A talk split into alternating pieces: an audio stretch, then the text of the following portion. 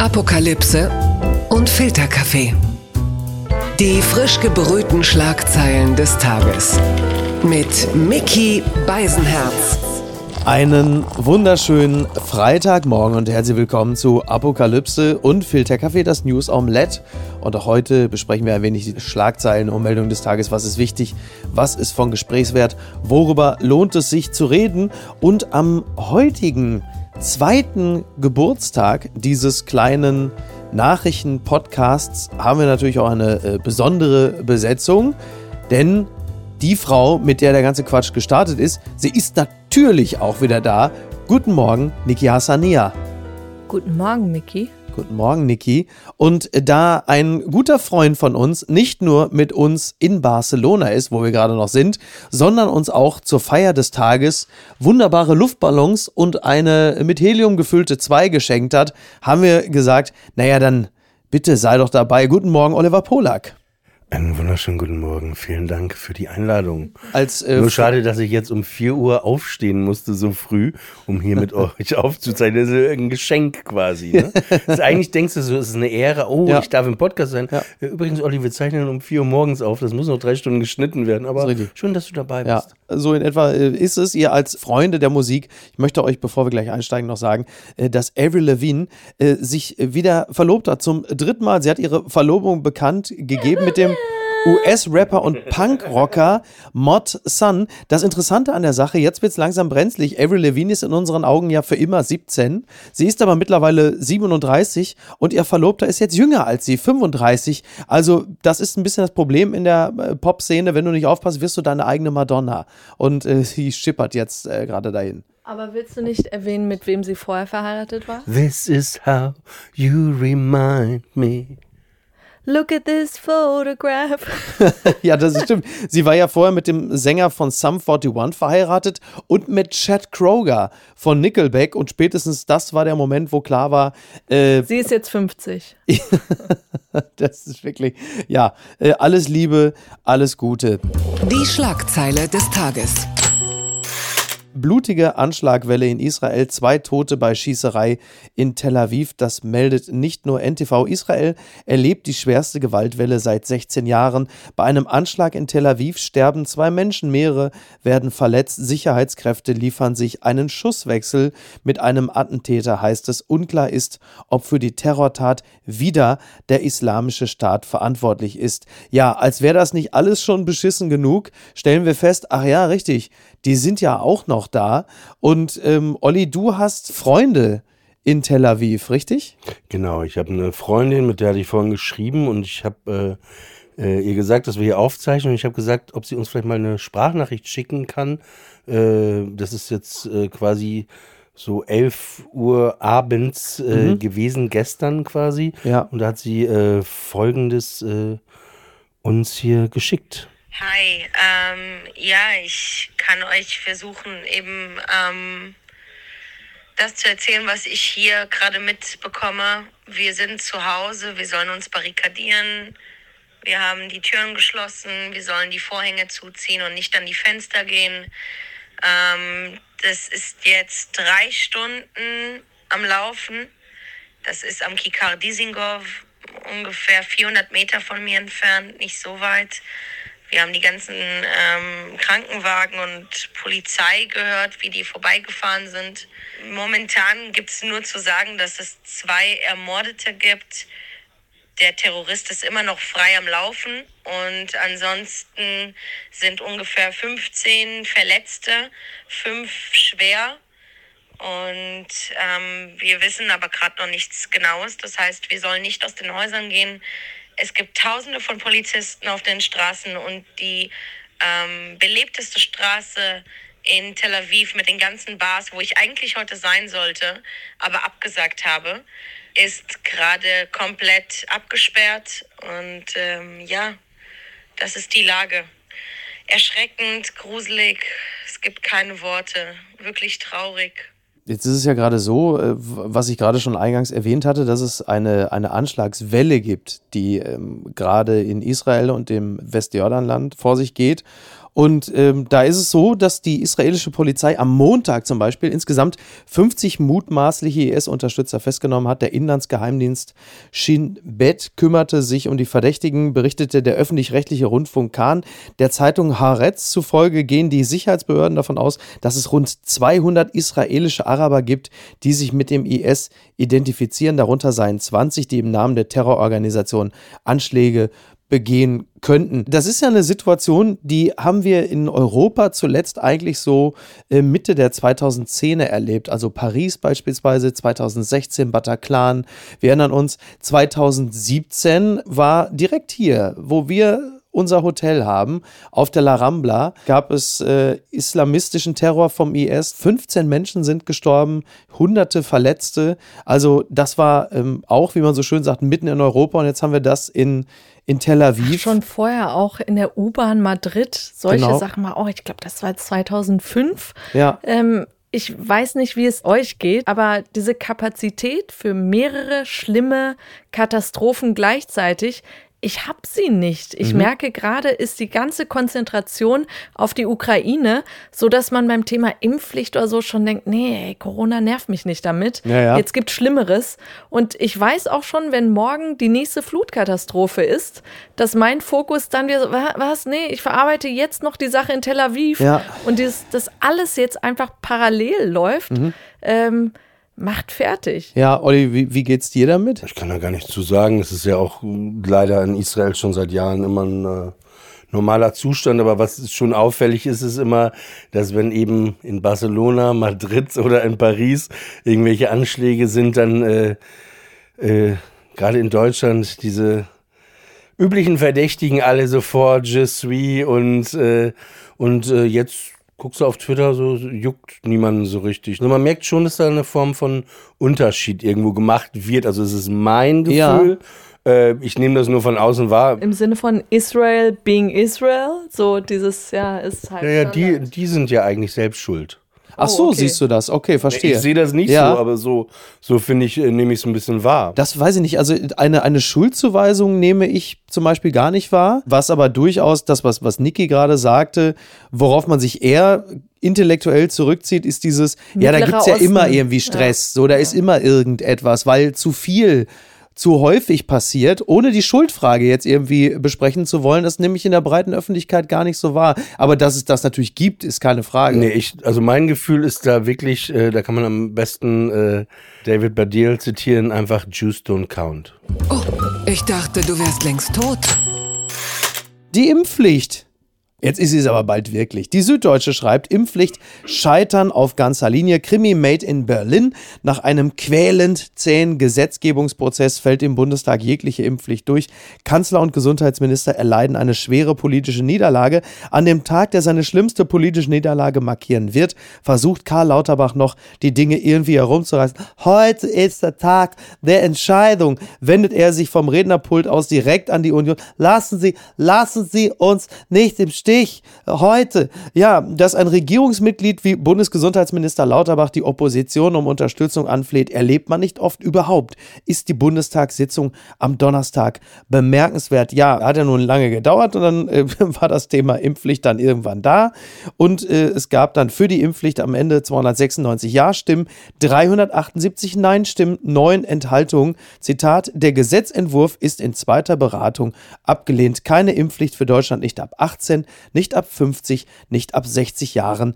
Gar keine, so schreibt die Süddeutsche. Warum haben sie nicht einfach gesagt, Impfpflicht ab 99? Eigentlich sowas, wo ihr denkst, okay. Es gibt mehrere Dinge, die bemerkenswert sind. Also zunächst einmal, als verkündet wurde, es wird einfach gar keine Impfpflicht geben, da jubelte der komplette AfD-Block.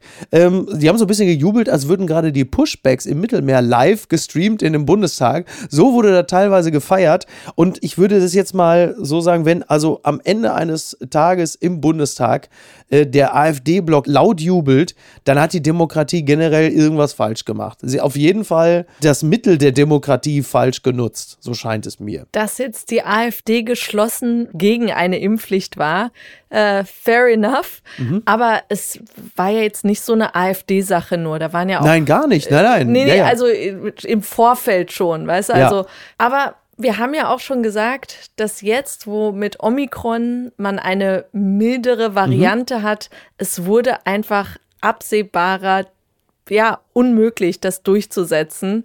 Ich muss gestehen, ich dachte, mh, hm, vielleicht ab 60 mhm. kriegen sie es doch noch ja. hin.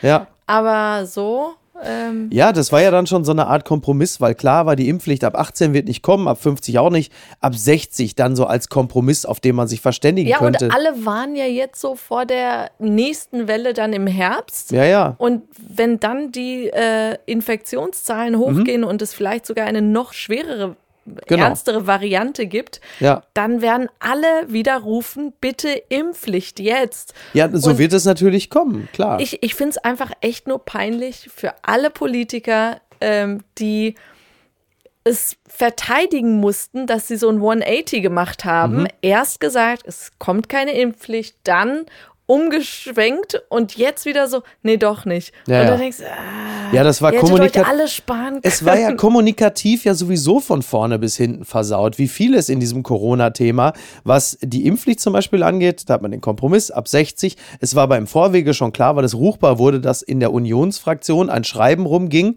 dass man bitte gefälligst nur den CDU-CSU-Antrag annehmen möge und nichts von der Ampelregierung, was natürlich taktieren ist, also so Demokratie als Strategiespiel Spiel. Auf der anderen Seite muss man auch sagen, die CDU und CSU, sie haben einen eigenen Antrag vorgelegt. Die Union wollte eine abgestufte Impfpflicht auf Vorrat beschließen, die nur in Kraft gesetzt werden sollte, wenn es die Infektionslage im Herbst notwendig mache. Das ist ähm, auch jetzt nicht total blöd, wenn im Herbst eine neue Infektionslage da ist, dann wäre diese Impfpflicht, die dann greifen würde, natürlich zu spät. Das ist sicherlich eines der Probleme. Nichtsdestotrotz könnte man ja als Ampelkoalition sagen, okay, unser Antrag wurde abgelehnt, nehmen wir doch das beispielsweise. Könnte man ja. Mir tut jetzt einfach Karl Lauterbach leid. Kein, ja, kein guter Look, jetzt vor allem nach dem Desaster mit der äh, keine Quarantänepflicht. Ja, Dann ja. hat Twitter entschieden, wir ja, brauchen sie, sie, und dann die. Ja, sie haben ihm öffentlich die Gunst entzogen. Also wir sind jetzt wirklich live dabei, wie ein äh, Minister, in dem Falle der Gesundheitsminister, von Twitter ernannt wird. Dann erlässt er etwas, und zwar äh, die Idee, dass die Isolationspflicht im Falle einer Corona-Erkrankung zum 1. Mai entfällt. Dann reagiert Twitter, der Rat der Weisen bei Twitter senkt den Daumen und Karl Lauterbach ähm, äh, lässt sich schon mal öffentlich beim Hadern bei Lanz zusehen und entscheidet dann um 2.37 Uhr via Twitter, also es tut mir leid, es war ein Fehler. Und, ja, wo äh, du denkst, mach, schau doch da einfach nach dieser Entscheidung nicht in dein Handy. Ja. Und ähm, vor allem lass dich von denen nicht treiben. Das, das ist für mich das schlimmste Signal eigentlich, dass diese Trottel bei Twitter wirklich jetzt größenwahnsinnig werden und denken, sie hätten das Ganze in die Wege geleitet, wo du denkst, nein. Ja, das ist Oder das doch, ja, doch, es ist ja, sie ja haben es ja, sie haben es ja in dem es Fall gefühlt, so. ist es aber so. Aber sie sollen es nicht wissen. Ja, bei, bei, bei Merkel hat man immer gesagt, sie macht Politik nach Umfragen. Das war schon schlimm genug, aber Umfragen kommen, äh, also wenn es ganz schlimm läuft, einmal die Woche. Bei Lauterbach, so scheint es, äh, ist es Politik nach Twitter-Feeds und dementsprechend erratisch wirkt es dann mitunter, weil du kannst ja nicht irgendwie etwas, du musst ja, und das ist ja eh ein bisschen das Problem bei einer Politik und auch dem Journalismus, der andauernd jetzt immer auf das Twitter-Publikum schielt, denn du musst ja auch mal eine Position haben, zu der du stehst, die kannst du ja nicht immer ändern, wenn Rattenpisse 68 sagt, 69, das gefällt mir nicht. Bitte. Rattenpisse 69. naja, von daher, äh, oh Gott. Blattgold. Russlands Mitgliedschaft in UN-Menschenrechtsrat suspendiert, das berichtet NTV. Die UN-Vollversammlung votiert dafür, die Mitgliedschaft Russlands im Menschenrechtsrat der Vereinten Nationen zu suspendieren. Eine entsprechende Resolution wird von der UN-Vollversammlung in New York verabschiedet. Russland steht damit in einer Reihe mit Libyen, das im März 2011 suspendiert worden war. Äh, herzlichen Glückwunsch. Übrigens äh, dagegen, gegen die Suspendierung waren unter anderem Eritrea, Nordkorea und China. Bevor wir jetzt äh, diesem UN-Menschenrechtsrat applaudieren, dass sie das vorhaben, ich möchte kurz nochmal erwähnen, diesen Menschenrechtsrat hat vor nicht allzu langer Zeit noch Saudi-Arabien äh, vorgestanden. Äh, von daher, ähm, ja, es ist ja so, dass die äh, Welt äh, gerade einen Artikel veröffentlicht hat, in dem der russische Exiloppositionelle Leonid Volkov darüber spekuliert, dass es Umsturzpläne gegen Putin geben könne. Er ähm, sagt, und die Welt zitiert es, durch seine Entscheidung für eine Invasion in der Ukraine habe Putin dramatisch die Wahrscheinlichkeit eines Szenarios verringert, indem er einfach im Kreml bleibt, bis er stirbt so äh, wie der langjährige Staatschef dies geplant habe. Zwar sei Putin bisher einigermaßen erfolgreich darin, sein Propagandanarrativ zum Ukraine-Krieg über die russischen Staatsmedien zu verkaufen. Die russischen Eliten seien aber bereits, Zitat, sehr unglücklich über die wirtschaftliche Verwüstung, die Opfer, die Restriktionen und Sanktionen. errechnen damit, dass sie über einen Regimewechsel, über einen Wechsel des Systems nachdenken werden. Und er appellierte, also Volkov, an die internationale Gemeinschaft in Kontakt zum, Zitat, inneren Zirkel Putins zu treten, um ihnen einige Sicherheitsgarantien vorzuschlagen für den Fall, dass sie entscheiden, die Seiten zu wechseln. Das ist ja ein bisschen das, was wir vor einiger Zeit schon mal besprochen haben, dass wir immer gesagt haben, es muss doch Menschen geben, die vielleicht sogar mit dem, ich zitiere nochmal, Angriffskrieg von Putin inhaltlich sogar sympathisieren, die aber jetzt merken, dass die ganzen Sanktionen auch gegen die Oligarchen und auch die wirtschaftlichen Probleme, die das alles nach sich zieht, ein Leben bedeuten, wie man sich das als Führungsstab im Kreml oder Superreicher eigentlich auch nicht vorgestellt hat. Ja, wobei mein Eindruck immer war, sie haben schon geahnt, dass es irgendwann demnächst äh, ja ernst für sie wird und haben schon vorgesorgt, genauso wie mit diesen ganzen Devisen, wo man sagt, ach, Russland ist immer noch okay, obwohl sie auf Papier dann bankrott sind mhm. und trotzdem wird das Land noch weiter laufen können. Ja. Aber was ich jetzt bemerkenswert fand, war, dass die Töchter Putins mit auf diesen Sanktionslisten gelandet sind, wo ich mir auch erst dachte, erst jetzt. Ja. Und ja. Ähm, das fühlte sich für mich so vertraut an wie mit Ivanka Trump, äh, mhm. Trumps Tochter. Das war dann eher gesellschaftlich. Die waren ja gerne in New York, oh ja, äh, in, in, in der High Society mhm. unterwegs und plötzlich waren sie die ähm, Paria. Ja, die unwillkommenen äh, Gäste und äh, das, das muss wehgetan haben. Gerade Trump und diese ganze Familie, die ja immer Richtung Celebrities, Hollywood äh, gegangen ist. Und plötzlich wurden sie aber gemobbt und zu Recht. Aber das waren so Momente, wo man gehofft hat, wird Ivanka mit ihrem Vater mhm. sprechen? Wird Jared Kushner ihn irgendwie bewegen können? Und das war jetzt wirklich meine Hoffnung, dass die Töchter zu Daddy hingehen und sagen, Wladimir, ähm, ja. Weil sie nennen ihn Dad. Dad. Dad. Wie kommst du eigentlich du von. Du ruinierst mein Leben, Papa. Wie kommst du eigentlich von Putin Papa, zu Trump? Papa, Netflix. Netflix. Netflix. McDonalds. Ja.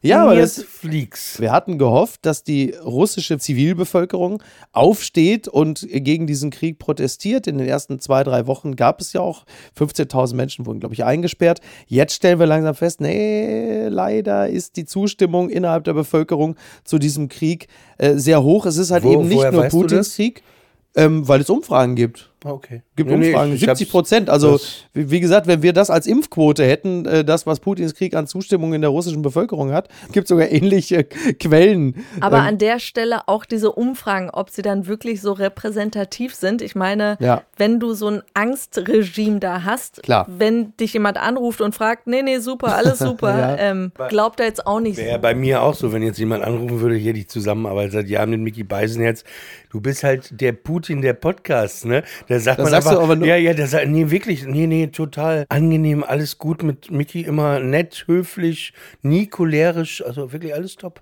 Ja, das liegt an dem Rollkragenpullover. Den hat Putin. Und auf, nackt auf dem Pferd mit nacktem Oberkörper reiten. Scheiße, stimmt. Gut, dass es davon keine Fotos mehr im Netz gibt. Ja, gibt schon noch. Das hat mich überrascht.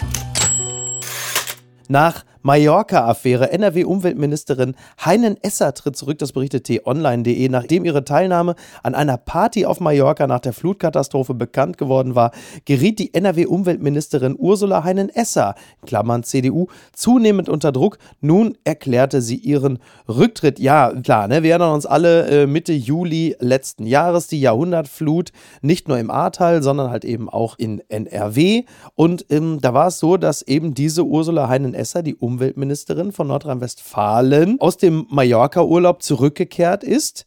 dann aber äh, relativ schnell auch wieder zurück nach Mallorca geflogen ist, weil es da auch noch ein bisschen was zu feiern gab. Und das ist natürlich kein besonders guter Look. Ne? Klar, man weiß, scheiß drauf, Malle ist nur einmal im Jahr, hat sie sich auch gesagt. Jetzt hat sie also Zeit, auch mal öfter dahin zu fliegen. Was glaube ich, die Grundlage des Ganzen ist, ist der Umstand, dass halt einfach Mitte Mai in Nordrhein-Westfalen gewählt wird und die Frau war schon seit einigen Wochen unter politischem Druck und da wird dann auch der Ministerpräsident von NRW gesagt haben, jetzt pass mal auf, äh, Ulla, jetzt ist äh, mal Feierabend, irgendeiner muss jetzt hier über die Klinge springen und ich werde es nicht sein. Tja. Viel mehr kann man dazu auch eigentlich gar nicht sagen, oder? Doch, doch.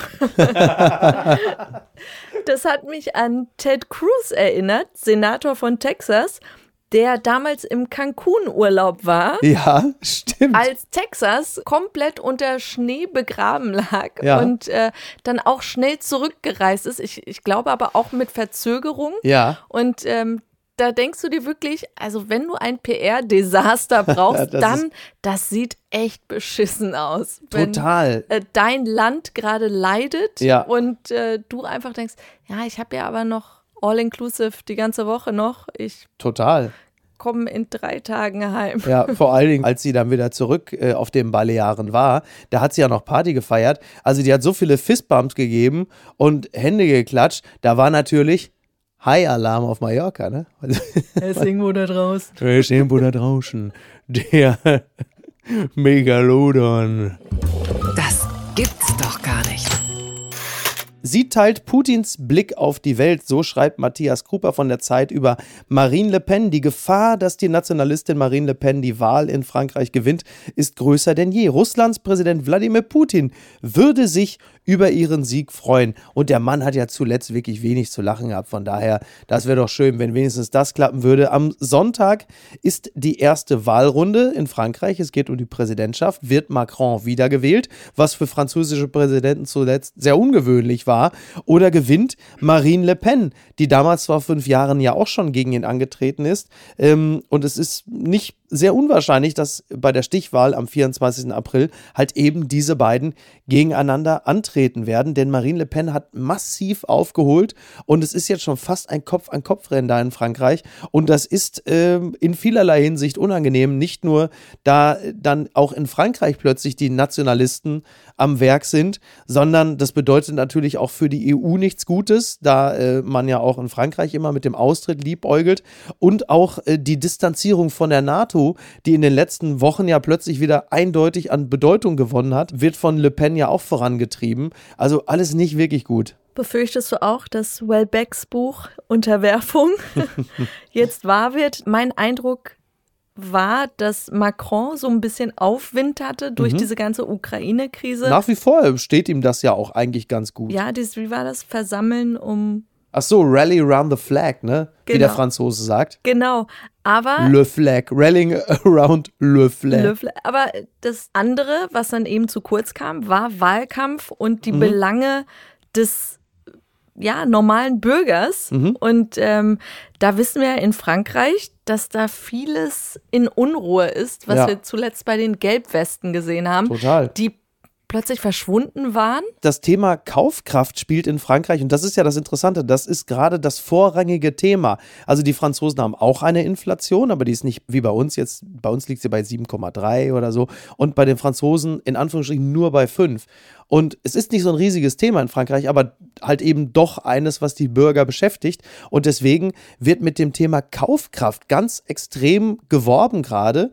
Und Le Pen versucht, sie will auch die ähm, Mehrwertsteuer, also fast auf 0% senken. Also völlig absurd. Auch jeder Ökonom sagt, also nicht nur Ökonomen, sondern auch Juristen sagen, das geht eigentlich gar ja, aber nicht. das hört man gerne als Bürger. So Exakt. dieses ähm, auch Arbeitslose, die ja Macron jetzt so ein bisschen, ja, so blöd es klingt, Feuer unterm Hintern Mhm. machen will und, und die Situation so machen will, dass sie schon in die Arbeit forciert werden, so Ja. Mhm. gedrängt werden. Und da ist Marine Le Pen so, nö, machen wir nicht, Ja. ihr müsst nichts machen. Ja. Und das sind so, ja, die simplen Antworten auf komplexe Fragen Genau.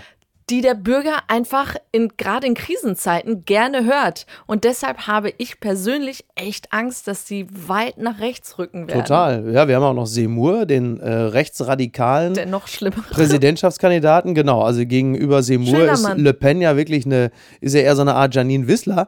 Und das ist schon, schon hart und das äh, gilt natürlich speziell für unseren Freund Oliver Polak, der ja nach Frankreich ziehen möchte. Er liebäugelt ja immer mit einem Umzug nach Paris. Na, willst du immer noch? Und wie sieht's aus? Wie, wie gefällt dir das denn, was du da so hörst, Oliver? Also solange das Café de Flore, Brasserie Lip und der Balenciaga Store offen haben, also äh, Ja, die haben offen. Die Frage ist nur, ob du dann da noch reinkommst, wenn Le Pen oder warum, soll ich, warum soll ich nicht reinkommen? Naja, äh, es ist ja jetzt nicht gerade ein, ähm, wie Ich soll bin ich ja das Deutscher, sagen? Deutscher Staatsbürger. Ja, wenn die das mal so anerkennen, ne? Ja, glaube ich schon. Also Ja, das meinst sollte, du? sollte kein Problem Also sein. ich meine, durch Trump äh, hat sich das politische, nicht nur das politische Klima, sondern insgesamt das gesellschaftliche Klima auch ein bisschen zum Schlechteren entwickelt. Frag mal meine Frau, die mir hier gegenüber sitzt, äh, wegen des Muslim-Ban hätte sie gar nicht einreisen können. Also das sind ja so gewisse Implikationen, die ja weit über das, äh, was da auf dem Pass steht, hinausgehen. Also insgesamt keine besonders schöne Ja, ja, Entwicklung. klar, ich habe diese, also ich bin aber deutscher Staatsbürger, ich habe einen deutschen Pass, klar. Meine Mutter kommt aus Russland, eine Religion jüdisch, wobei man muss eigentlich sagen, ich habe alle äh, Zutaten für einen dritten Weltkrieg in mir eigentlich. Entzauberte Scheinriesen. Altkanzler Schröder nicht mehr Mitglied von Hannover 96, das berichtet der NDR. Schlimmer konnte es für heute wirklich nicht kommen. Der frühere Bundeskanzler Gerhard Schröder ist nicht mehr Mitglied des Fußball-Zweitligisten Hannover 96. Wie der Verein am Donnerstag mitteilte, hat der, der 78-Jährige seinen Austritt erklärt. Das ist jetzt schon das zweite Mal, dass er von sich aus, ähm, er hat ja schon der Stadt Hannover seinen Austritt als Ehrenbürger erklärt, bevor sie Dem Rasthaus. dem Ra ja, genau. Ich habe ja, ich habe einen Brief geschrieben an die Stadt Hannover und eigentlich habe ich geschrieben ans Rathaus. Aber ich war gedanklich schon wieder irgendwo in Wildeshausen. Die haben da so eine herrliche Bockwurst, die vorne so ein bisschen schwitzend sich in Wie diesem auf Glaskasten drin. Wildeshausen gerade? Ich kenne Wildeshausen ganz gut.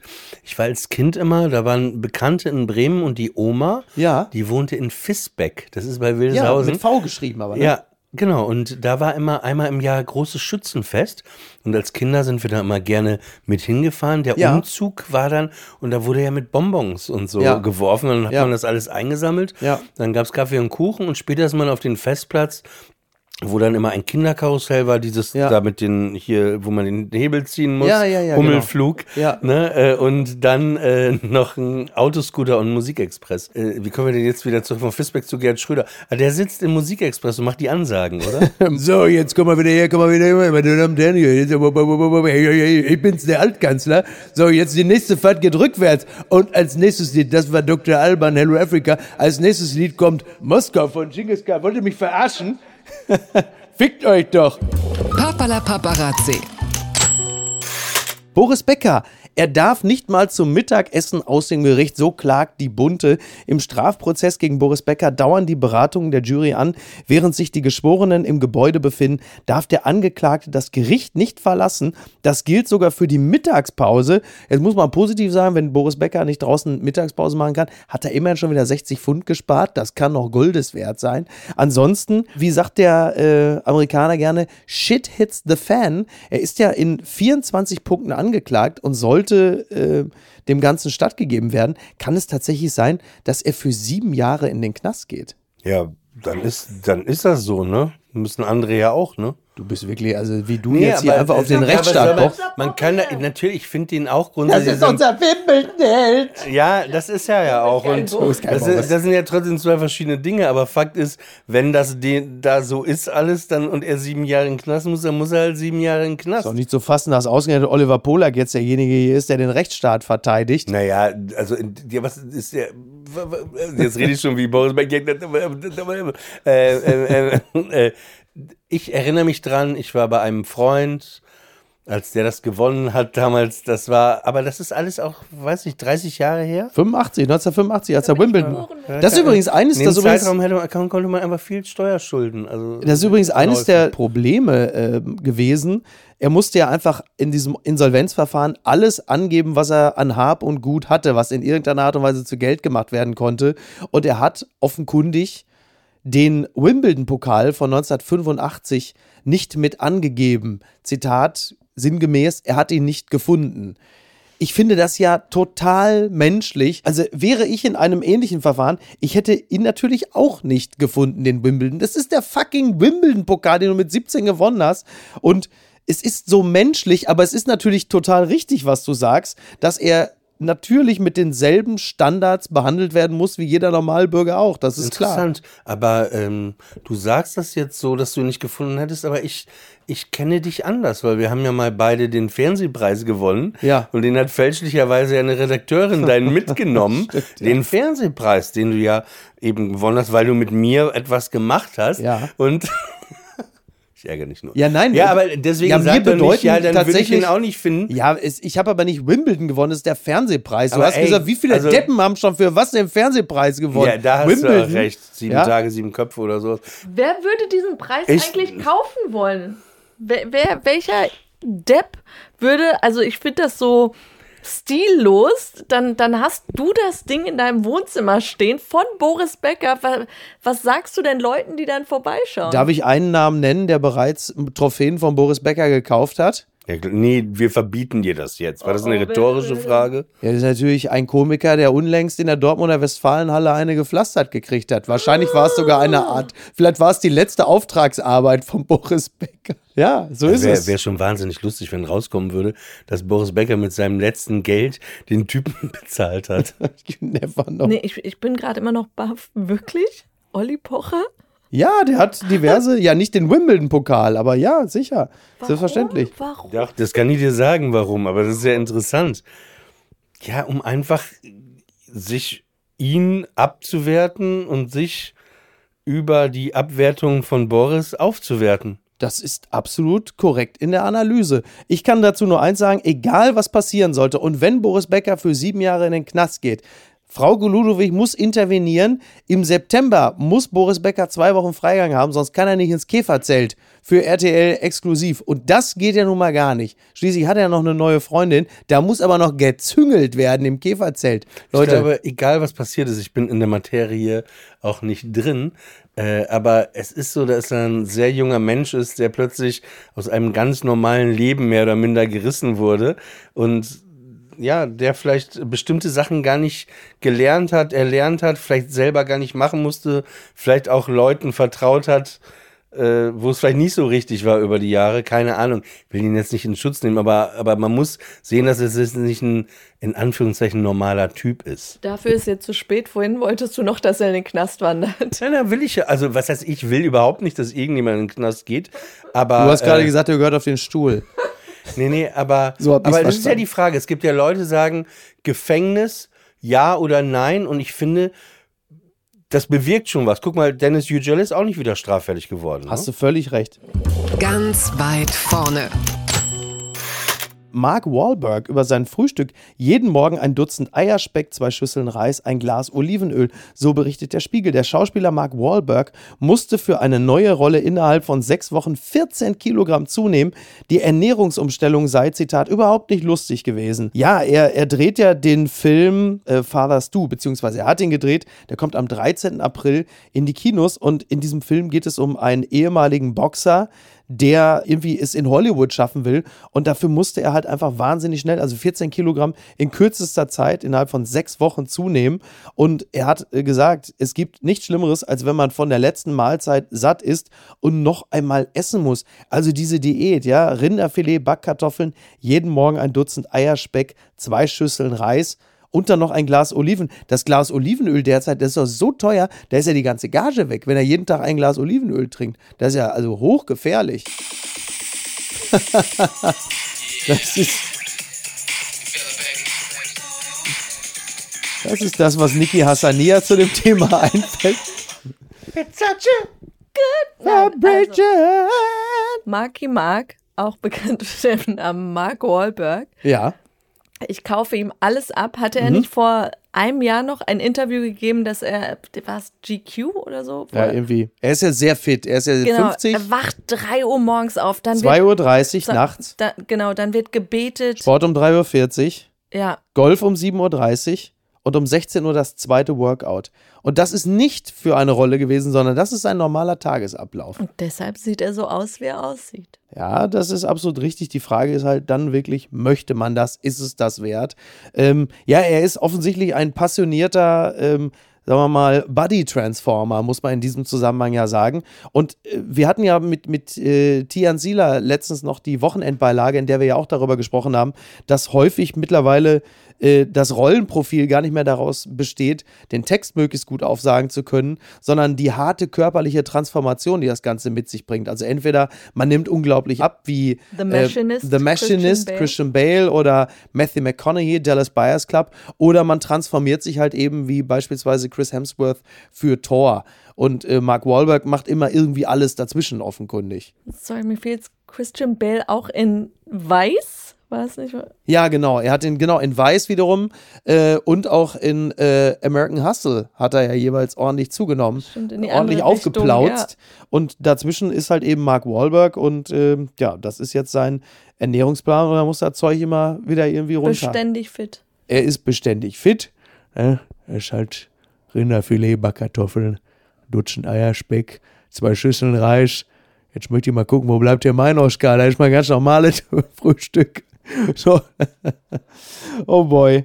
Ähm, ja, komm, äh, reicht jetzt auch, ne? Äh, ja, ich möchte, sind ja am Ende schon angelangt, äh, vielleicht die äh, Gelegenheit mal äh, äh, nutzen, um vielleicht auch im Namen eurer Fans mich bei euch zu bedanken, dass ihr das hier seit zwei Jahren zuverlässig, beständig, äh, jeden zweiten Tag hier abliefert. Ne?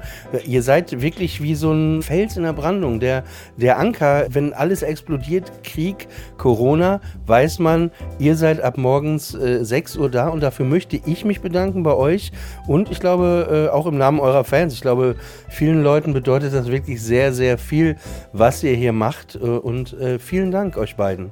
Olli, das ist ganz lieb von dir. Ich verweise gerne noch auf unser kleines Zwiegespräch Friendly Fire am Sonntag, Olli. Äh, da kann man dann unter anderem auch nochmal hören, dass nicht nur ähm, in Fisbeck teilweise scharf geschossen wird. Also allen äh, vielen Dank fürs Zuhören. Schönes Wochenende. Bis denn. Ciao. Bleib gesund. Tschüss. Tschüss. Ciao. Tschüss. Apokalypse und Filtercafé ist eine Studio Bummens Produktion mit freundlicher Unterstützung der Florida Entertainment. Redaktion Niki Hassania. Executive Producer Tobias Baukhage. Produktion Hanna Marahiel. Ton und Schnitt Lara Schneider. Neue Episoden gibt es immer montags, mittwochs, freitags und samstags. Überall, wo es Podcasts gibt. Stimme der Vernunft und unerreicht gute Sprecherin der Rubriken Bettina Rust.